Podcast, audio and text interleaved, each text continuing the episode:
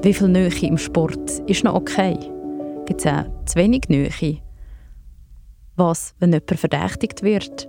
Was für System begünstigen Täterinnen und Täter? Und was für System müssen Verbände und Vereine schaffen, dass es nicht passiert? Die Antworten gibt es in dieser halben Stunde. Spirit of Sport. Der Podcast von Swiss Olympic. Nähe ist eines der vier Kernthemen bei Ethik im Sport. Die anderen Themen sind Druck, Ideal und Macht. In diesem Podcast vertiefen wir die Themen mit Expertinnen und Experten und schauen sie mit dem Kompass an. Der Ethikkompass hat Swiss Olympic entwickelt, um zu schauen und zu zeigen, was ist grün, gut, grau, das muss man genauer anschauen, orange, das ist ein Ethikverstoß oder was ist rot, das ist ein gesetzlicher Verstoß. Ich bin Carla Keller und hocke in Ittigen bei Bern bei Swiss Olympic im Haus des Sports. Wie so von mir am Tisch ist Karin Itten, ähm, Expertin für Prävention bei Swiss Olympic. Du bist mitverantwortlich für die Umsetzung des Projekts Ethik im Sport. Heute schauen wir Nähe genauer an, emotional und körperlich. Viele TrainerInnen sind verunsichert durch die MeToo-Vorfälle, auch was in den Medien ist. Ähm, eben auch im Sport ist es Thema. Die Nähe im Sport ist einfach auch noch schwierig. Ja klar, man muss es gut ausbalancieren, aber die Extreme sind nicht gut. Klar braucht es im Sport unbedingt Nähe. Sport baut auf Beziehungen auf. Wenn zum Beispiel eine Athletin einen Misserfolg hat, dann braucht sie Trost und auch Zuwendung. Es links liegen lassen wäre kalt und wirklich unmenschlich.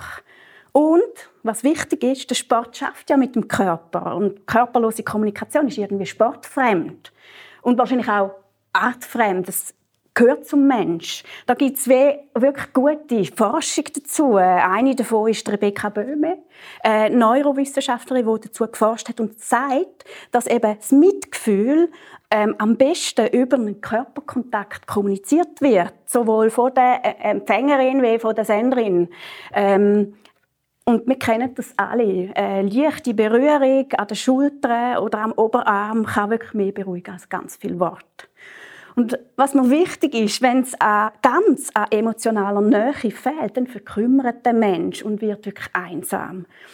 Und im Sport gibt es manchmal wirklich zu wenig emotionale Nähe. Das ist auch spannend, eben zu wenig ähm, Nähe. Also wie zeigt sich denn das im Sport? Ja, gerade im Leistungssport verbringen die Athletinnen ja ganz viel Lebenszeit. Zu wenig Nähe hat es wenn Sportlerinnen eben nicht mehr als verletzliche Menschen gesehen werden, sondern nur noch als Leistungsträgerinnen, als Maschinen, als Nummern, wo man auspressen kann, ausselektionieren und auch fallen lassen, sobald sie nicht mehr zu den Besten gehören. In so einem Klima wird es gleichgültig, kalt, feindselig, auch beziehungslos. Da hat es zu wenig Nähe. Manchmal hat es sogar ein Angstklima. Und unter dem Klima leiden letztlich alle. Sowohl Trainerinnen wie Athletinnen. Trainerinnen auch, weil meistens ja auch sie wenig abgesichert sind und Angst haben, vielleicht ihren Job zu verlieren, wenn ihre Athletinnen erfolglos bleiben. Eine Kernfrage im Sport, die, vor allem im Leistungssport, ist, wie können Menschen tragen, auch wenn sie Einbrüche haben, auch wenn sie Schwächen haben. Weil eine Sportkarriere ist ja nie einfach konstant und linear, sondern eben meistens schwanken. Und wie kann man diese Schwankungen auch gut tragen und auffangen? Du hast jetzt von Angst geredet, Klima von der Angst. Ist es nicht auch, wenn man, oder wenn man äh, jemanden anschuldigt oder eben Angst hat, dass man also eine Beschuldigung überkommt, ist, wird das nicht gerade auch noch verstärkt? Dann, dann ruht man ja fast nicht mehr, jemandem näher zu kommen. Ja. Ja, die Misstrauenskultur ist wirklich eine große Falle im Thema. Und die muss man unbedingt vermeiden. Sonst sinkt ja genau die psychologische Sicherheit, die wir brauchen. Missbrauchenskultur ist eben in der Prävention, zum Beispiel von sexualisierter Gewalt, ist kontraproduktiv. Wenn die Alarmglocke ständig läutet und sogar wenn es okay ist, dann nimmt man sie irgendwann nicht mehr ernst und nicht mehr wahr. Das hilft letztlich gar niemandem, auch den Betroffenen nicht mehr. Der Dialog rund um Nähe muss unbedingt eben nüchtern und differenziert geführt werden. Genau darum haben wir so einen Kompass erarbeitet, äh, wo auch der Basispodcast beschreibt. Ähm, es ist nicht die Frage, ob Nähe, sondern immer, welche Nähe. Welche Nähe nährt und trägt und welche Distanz schützt Menschen. Der Kompass, den ihr entwickelt habt von Swiss Olympic, zeigt die vier Richtungen. Grün, Grau, Orange, Rot. Rot ist dann ein Verstoß gegen das Gesetz. Das schauen wir nachher noch genauer an. Wenn wir zuerst mal die Richtung Grün schauen, welche körperliche Nähe passt denn zum Sport? Das ist im grünen Bereich. Kannst du das Beispiel machen? Also dort ist es wichtig, dass die Nähe zur Rolle und zum Auftrag passt, die körperliche Nähe. Im professionellen Kontext, vor allem vom Leistungssport, aber auch im Breitensport, muss irgendwie die körperliche Nähe rollenklar und funktional ausgerichtet sein. Das heißt, zur Funktion oder eine Funktion haben.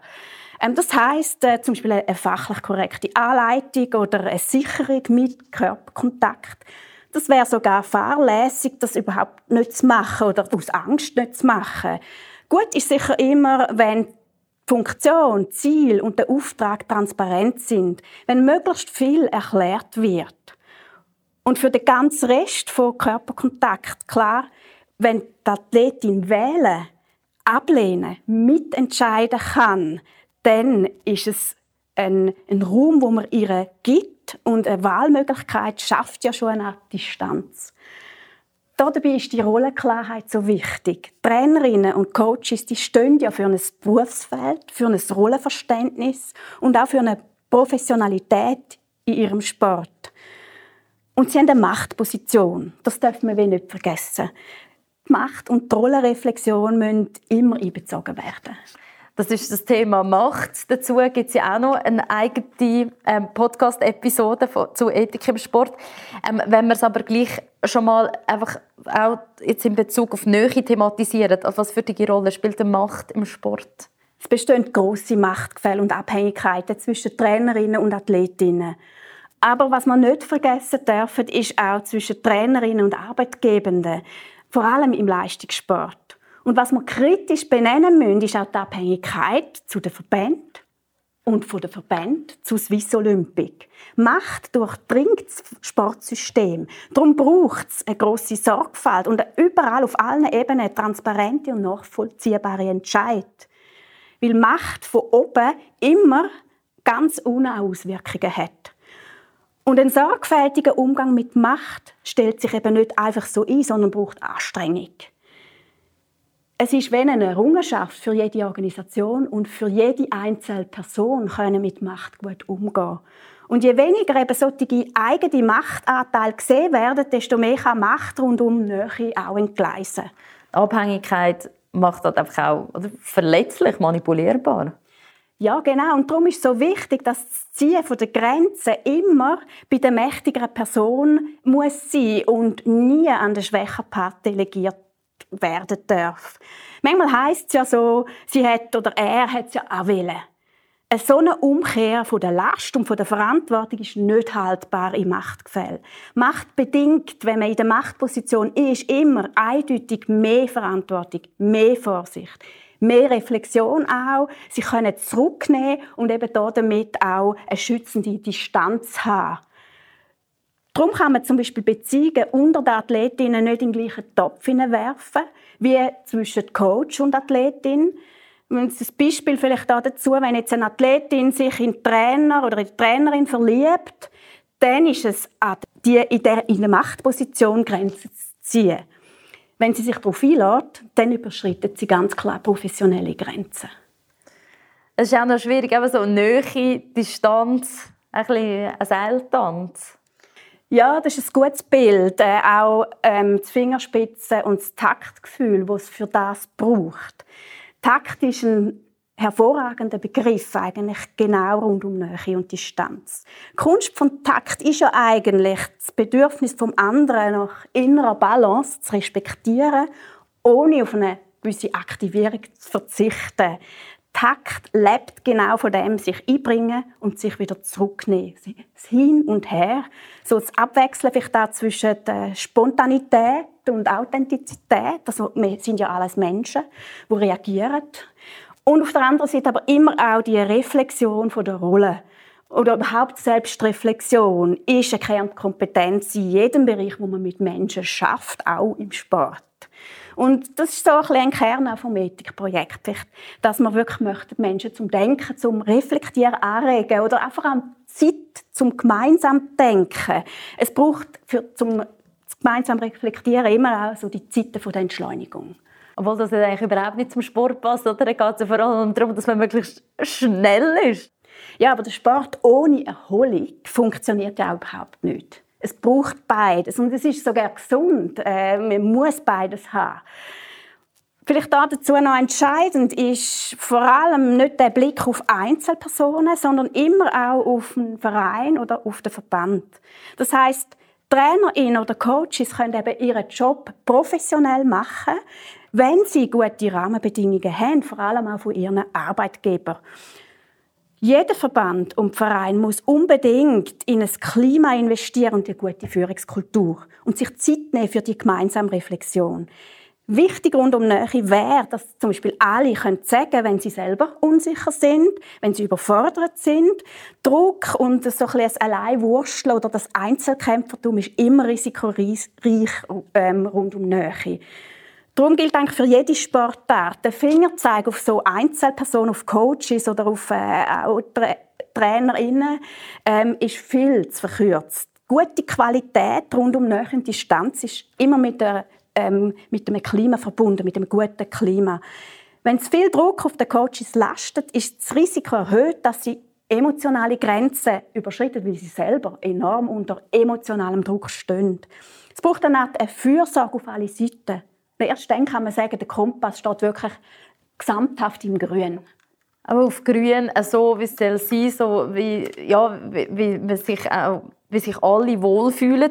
Ähm, wenn man schaut, wenn der Kompass in Richtung Grau zeigt, dort, wo es so, ein bisschen so unsicher wird, man muss genauer anschauen, stimmt das wirklich für alle? Kannst du auch noch ein Beispiel machen zu der Nähe? Die Übergänge sind ja immer fließend. Das ist noch wichtig. Es gibt nicht so zack und jetzt auf grau, sondern die Übergänge sind fließend. Wenn zum Beispiel eine Athletin persönliche Probleme hat, vielleicht Liebeskummer und davon erzählt und der Coach zulässt und überhaupt Raum für das schafft, dann macht er einen guten Job. Er sieht in der Athletin einen Mensch. Es ist wichtig, dass er aber auch sich bewusst ist, ich habe eine Machtposition und ich darf die Abhängigkeiten zu dieser Athletin nicht verstärken. Es muss für ihn klar sein, wie wichtig das auch die Selbstbestimmung der Athletin ist in gerade diesen persönlichen Fragen. Er darf als Coach zum Beispiel auch nicht äh, zur alleinigen Bezugsperson we äh, werden und muss dazu beitragen, dass zum Beispiel die Athletin es, es irgendwo in ein erweitertes Beziehungsnetz eingebunden ist und auch Hilfe kriegt, wenn sie es braucht von einer psychologische Begleitung zum Beispiel. Er muss merken, jetzt überschritten es meine Kompetenzen als Coach, als Trainer. Das gehört auch wieder zur Professionalität, eben da auch wieder eine Abgrenzung zu machen, wenn es die Rolle übersteigt. Wenn er dann aus Unachtsamkeit in eine falsche Rolle steigt, dann, dann wird es grau, dann ist es grau. Und wichtig ist da, jede Person bewegt sich manchmal im Grau. Es ist normal, in einem gewissen Rahmen auch Fehler zu machen. Und die sollen auch getragen werden.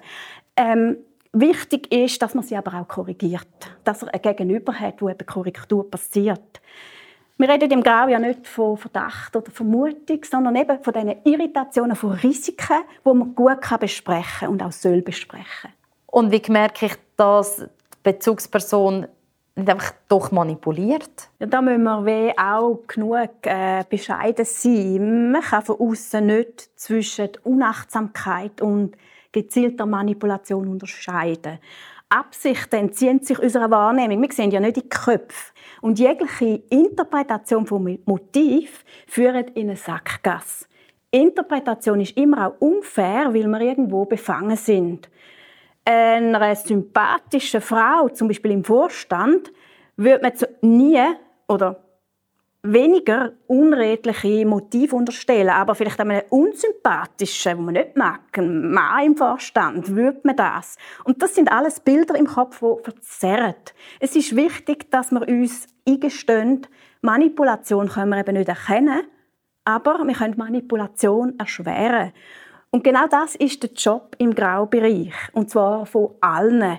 Es geht darum, Schwellen für die Manipulation aufzubauen und das gelingt am besten mit einer ganz nüchternen und sachbezogenen Qualitätsdiskussion und ein gemeinsames Risikomanagement, indem man Risiken, die man haben und alle haben im Alltag bespricht. Und eben für die Besprechung braucht es ganz ein gutes Teamklima, das trägt. Was heißt das konkret zum Beispiel, wenn man das Beispiel ähm, nehmen von der Athletin, die persönliche Probleme hat? Also der Coach der braucht eine ehrliche und wertschätzende Reaktion vom Team oder von der Leitung, falls die sehen, dass er da wie eine Distanz verliert.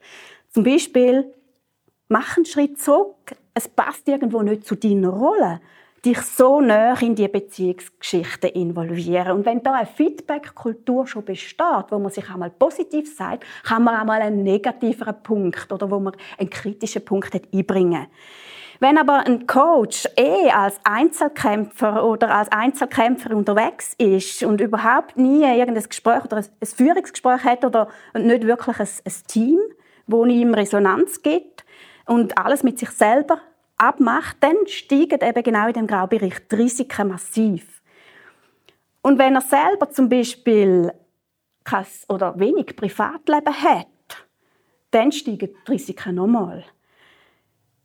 Zum Teil sind ja auch Trainer und Trainerinnen im System vereinnahmt. Grau braucht darum ein klares Investment von jedem Verein und Verband, auch in eine Führungskultur von, von, von Coaches. Wenn das fällt, ist es kein Wunder, dass sich dann alle irgendwo allein und auf Glattis fühlen. Und in so einem Klima können eben dann auch viele ihre Machtposition sichern und manipulieren drin. Gegenstrategie zu so einer Manipulation, wo du gesagt hast, ist eben nicht Misstrauen, sondern eben Transparenz, Besprechbarkeit und Professionalität. Das baut letztlich die Schwelle ein für manipulative Personen und treibt gleichzeitig alle anderen. Das ist genau das, was das Grauen ausmacht. Eben, dass man es ja, eben miteinander anschaut, transparent ist, klar und dann schaut, ja. eben, dass es sich besser anfühlt ja eigentlich genau, auch. Ja. Wenn wir zu im Orangenbereich noch kommen, der Kompass zeigt die Richtung Orange. Wenn, jetzt, wenn wir bei dem Beispiel bleiben, wenn würde es in diese Richtung zeigen? Wenn ist definitiv zu viel Nähe? Orange hat ganz unterschiedliche Gesichter. Wenn wir jetzt unseren Verein vorstellen mit einem Klima von Demütigung, wo sich die Athletinnen gewöhnt sind, irgendwo klein gemacht und abgewertet zu werden, wenn sie irgendwelche Schwächen preisgeben. Dann wird es für den Coach viel einfacher, das Vertrauen zu seinen Gunsten zu drehen. Wenn sich der Coach jetzt zum Beispiel einmischt in die persönlichen Kontakte und der Athletin verbietet, der Freund, der jetzt vielleicht Liebeskummer macht oder Probleme macht, nicht mehr zu sehen und ihre, ihre äh, verbietet, auch eine Beziehung anzufangen, dann überschreitet er klare persönliche Grenzen. Und nicht nur professionelle Grenzen. Er mischt sich massiv in ihr Privatleben ein und vereinnahmt die Athletin für den Sport ähm, und, und überschreitet eben die persönlichen Rechte, die sie hat. Jede Athletin hat ja und ein Athlet hat Recht, ihre Privatkontakte selber zu wählen und, und als Mensch Entscheidungen zu treffen und nicht als Objekt behandelt zu werden. Ein Eingriff ist eine Art Demütigung und verletzt Grenzen. Aber auch eine völlige Gleichgültigkeit auf der anderen Seite oder ein Ausschliessen, ein Ausgrenzen wäre demütigend. Mit, mit Ethikverstößen probieren wir ja genau ähm, die Verletzung von der Würde ähm, zu verhindern und jede Demütigung verletzt würde von einem Menschen. Das ist die emotionale Nähe, eben, wo es einfach zu viel Nähe ist. Es ist eine Verletzung das ist der Orange-Bereich. Kannst du auch noch ein Beispiel machen, wenn es zu viel ähm, auch körperliche Nähe ist, wenn das im orangen oder sogar roten Bereich ist? Ja, da kommt man zum Beispiel die Betreuerin in Sinn gegenüber einer jugendlichen Athletin, die zuerst mal eine Nackenmassage anbietet, weil sie so verspannt sei. Und dann fragt, ob die Massage im Hotelzimmer weitergeführt werden soll. Eben das, dass sie sie noch auf den Wettkampf vorbereiten und dass sie auch genug locker sind und auch mehr Erfolg dann haben. Vielleicht besteht ja schon ein Abhängigkeitsverhältnis zwischen diesen zwei oder sogar eine Art, eine Art des Anhimmeln von dieser Betreuerin im Club.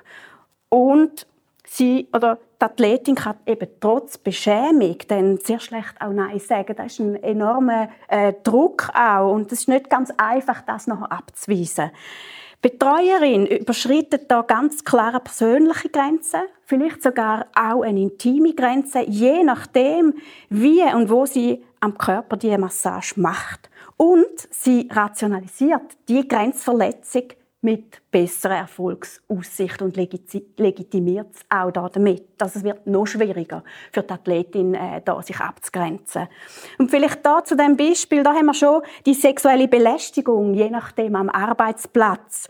Und das ist äh, wichtig, dass man weiß als Betroffene, wenn man ähm, das erlebt, dann muss man zeitnah äh, auch Hilfe holen. Das ist wichtig. Auch, es gibt so eine Frist dort drin, das sind die drei Monate, wo ähm, für eine Meldung oder für eine, für eine Klage nachher quasi ablaufen.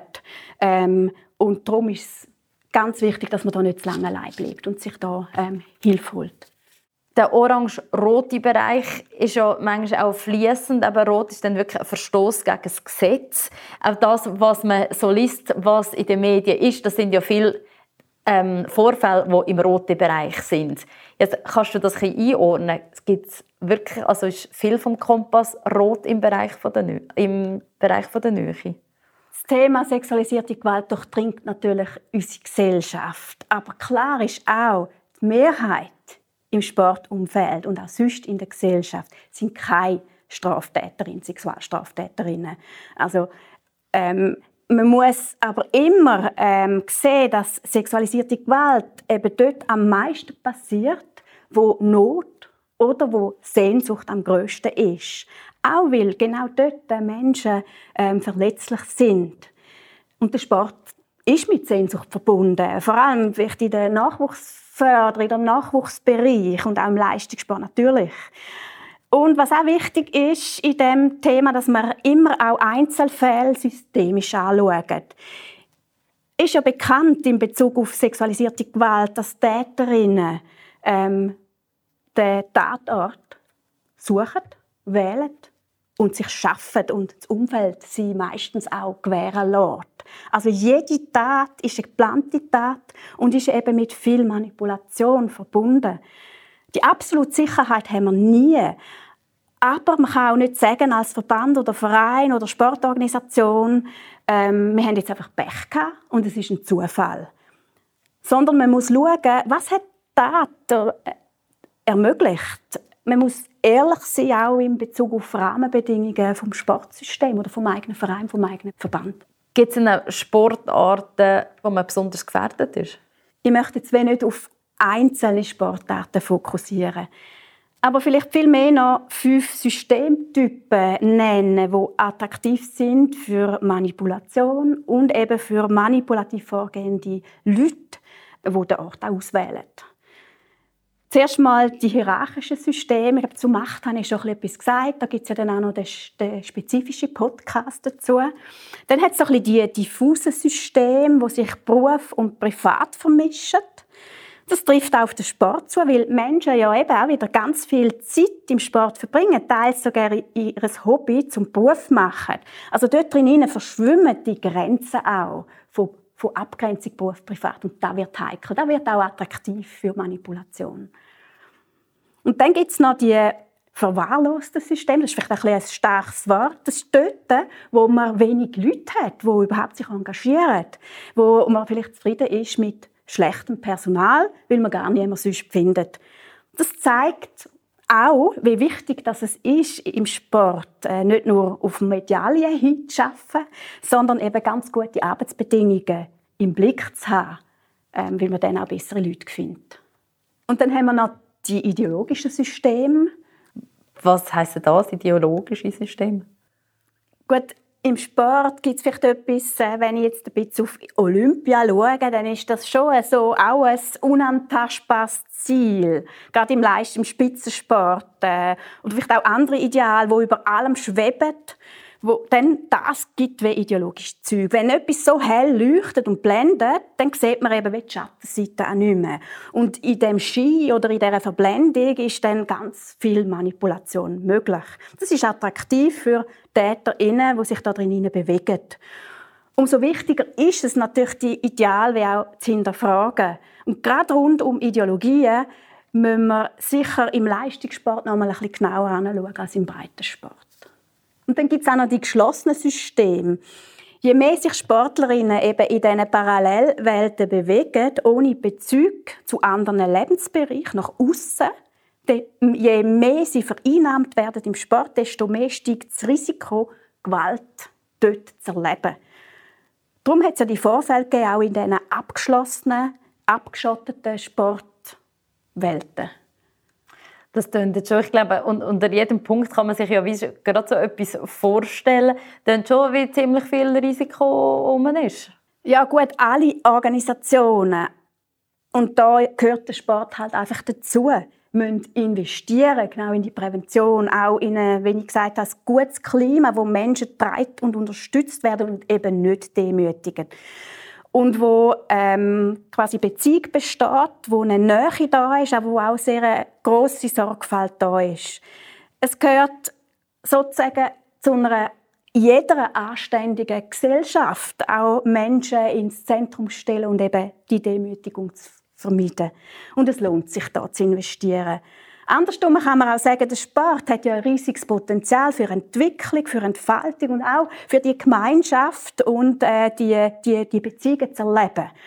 Heißt eigentlich für den Sport, äh, dass er investieren muss in Strukturen und man kann sagen, je demokratischer, je klarer, je selbstkritischer und auch offener der Sport ist, umso mehr kommt genau das positive Potenzial zum Zug. Wenn es gelingt, diesen trägenden Rahmen zu schaffen, dann ist die Wahrscheinlichkeit sehr groß, dass alle im grünen oder Graubereich äh, bleiben. Danke, Karin Itten. Und wenn man gleich selber betroffen ist, einen Verdacht hat, dann gibt es Opferberatungsstellen, die niederschwellig arbeiten. Sie beraten mit Schweigepflicht und unterstützen auch bei den weiteren Schritten. Und es gibt spezialisiert für den Sportbereich Swiss Sport Integrity.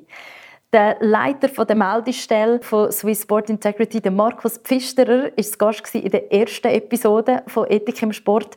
Er erzählt jetzt, wie das funktioniert, wenn ihr euch bei ihnen meldet. Und wir gehen dort auch noch genauer auf den Kompass ein, wie das funktioniert und wie der euch unterstützt im Sportalltag. In dieser Episode haben wir Nähe genauer angeschaut. Wir befassen uns auch noch genauer mit der Macht, die wir heute schon ein bisschen angeschnitten haben. Es geht auch noch mehr um Ideal und um den Druck. Das gehört ihr in den anderen Episoden. Alle Podcasts findet ihr bei eurer Lieblingspodcast-App und auch auf swissolympic.ch. In den Shownotes ist auch noch der Link dazu und ihr habt auch den direkten Link zu Swissport Integrity. Ich freue mich, wenn ihr Glocken drückt und durch das immer mitbekommt, wenn es eine neue Episode gibt und erzählt euch auch noch eurem Sportumfeld von dem Podcast. Spirit of Sport ist der Podcast von Swiss Olympic produziert von der Podcast Schmiede.